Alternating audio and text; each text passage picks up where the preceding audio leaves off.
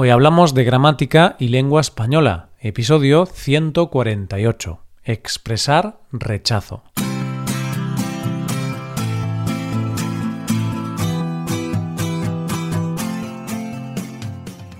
Bienvenidos a Hoy Hablamos, oyentes, el podcast diario para mejorar tu español.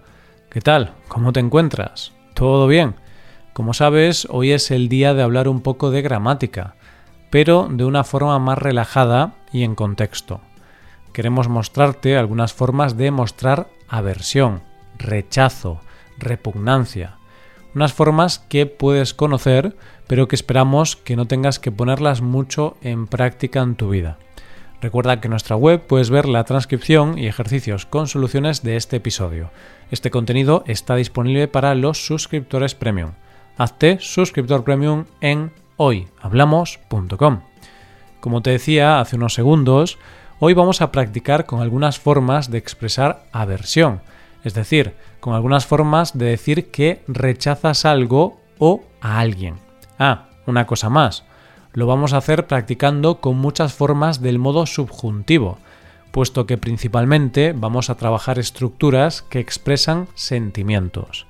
Vamos a matar dos pájaros de un tiro una buena manera de ver la gramática en contexto. Vamos a estudiarlo.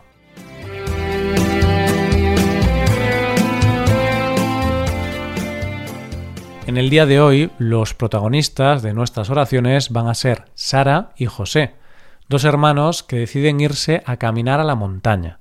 Ya sabes, eso a lo que ahora algunas personas llaman senderismo. ah, no tengas miedo. Es cierto que utilizaremos estructuras de rechazo pero no van a ser ejemplos muy negativos.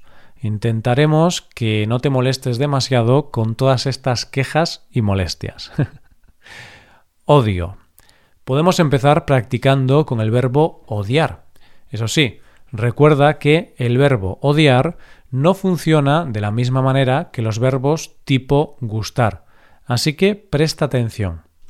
Pues Sara y José están en mitad de su jornada en la montaña.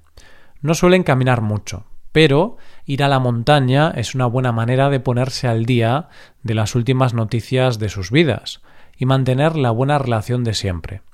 Mientras caminan, empiezan a surgir algunos problemitas. José empieza a quejarse de las zapatillas que lleva. Le dice a su hermana Odio estas zapatillas. Son muy incómodas. Necesito unas nuevas.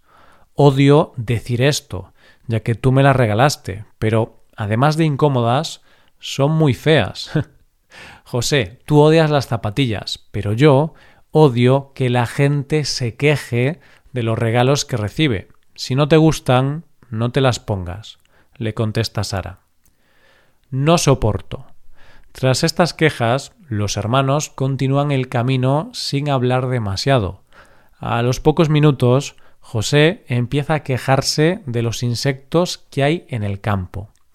No soporto que haya tantos insectos. Me tienen manía. ¿Por qué solo me atacan a mí? No soporto los mosquitos. No soporto que siempre me ataquen a mí. Hermano, es normal. Estás en el campo y en el campo hay insectos. Si no soportas verlos, puedes quedarte en casa en el sofá viendo la tele. Ahí estarás más protegido, le dice Sara. Además, en este caso, eres tú el que se está comportando como un mosquito. Deja de quejarte y disfruta del aire puro del campo. Como puedes comprobar, aquí estamos practicando con el verbo soportar, en su forma negativa, para mostrar gran aversión hacia algo. Me molesta. Ahora podemos tratar un verbo muy útil y que sigue la estructura del verbo gustar, así que no te olvides del pronombre de objeto indirecto. Se trata del verbo molestar. Después de las palabras de Sara, José empieza a tomarse la caminata de una manera algo más relajada, contemplando el paisaje y disfrutando de las picaduras de mosquitos. Todo va bien hasta que empiezan a ver un grupo de jóvenes a la distancia. Y no pasa nada. A José y Sara no les molestan los jóvenes en general. Lo que sí les molesta es la música alta de algunos grupos de jóvenes. Les molesta que la gente ponga la música a todo volumen con sus altavoces, sin respetar a los demás. El reggaetón es un estilo de música que no les gusta demasiado. También les molesta que el ruido asuste a los animales. En general, les molesta ver actitudes egoístas de otras personas. No obstante, falsa alarma. Los jóvenes no tienen altavoces, no están provocando ningún tipo de ruido. Podemos quedarnos tranquilos. Me da asco. La tranquilidad no dura demasiado, puesto que Sara ve una cosa que le da asco, mucho asco, un chico orinando en el camino de la ruta. Aquí vemos la construcción me da asco, y también se construye igual que el verbo gustar. ¿Qué es lo que le da asco a Sara? A Sara le da asco que los excursionistas orinen en cualquier parte, le da asco ver a personas haciendo sus necesidades al lado del camino. Me dan asco las personas cerdas, dice Sara. José intenta justificar a estos excursionistas diciendo que no es su culpa, que estas personas hacen eso porque no hay baños portátiles. Además, añade, estamos en el campo, no hay nada más natural que hacer las necesidades al aire libre. De esta manera podemos volver a nuestros orígenes. A mí eso no me da asco. ¿Cómo odio? ¿Cuánto odio? Sara, aunque no comparte la opinión de su hermano, logra entender que la culpa es del gobierno local por no poner baños portátiles. No obstante, unos segundos más tarde, ve una acción que colma el vaso, ve una acción que le pone muy nerviosa. Una chica tira una bolsa al suelo. En este caso, vemos la construcción como o cuánto odio algo. La reacción de Sara al ver a esta chica tirando esta bolsa al suelo es la siguiente. ¿Cómo odio que la gente tire las cosas al suelo? ¿Cuánto odio que haya tantos cerdos? Y no me refiero a los animales, sino a las personas. En este caso, tanto Sara como José deciden actuar y corren hacia la chica. Le dicen Oye, perdona, se te ha caído esta bolsa al suelo.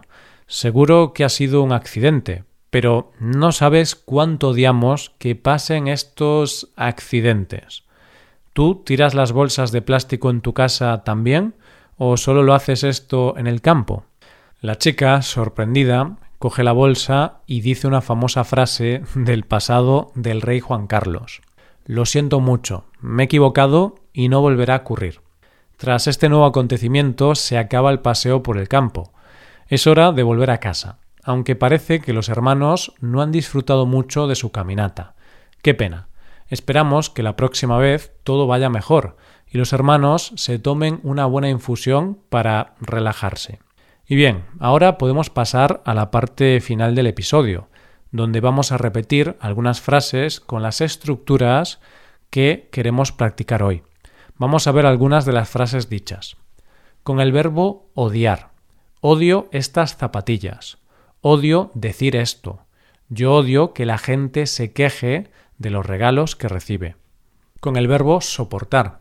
No soporto que haya tantos insectos. No soporto los mosquitos.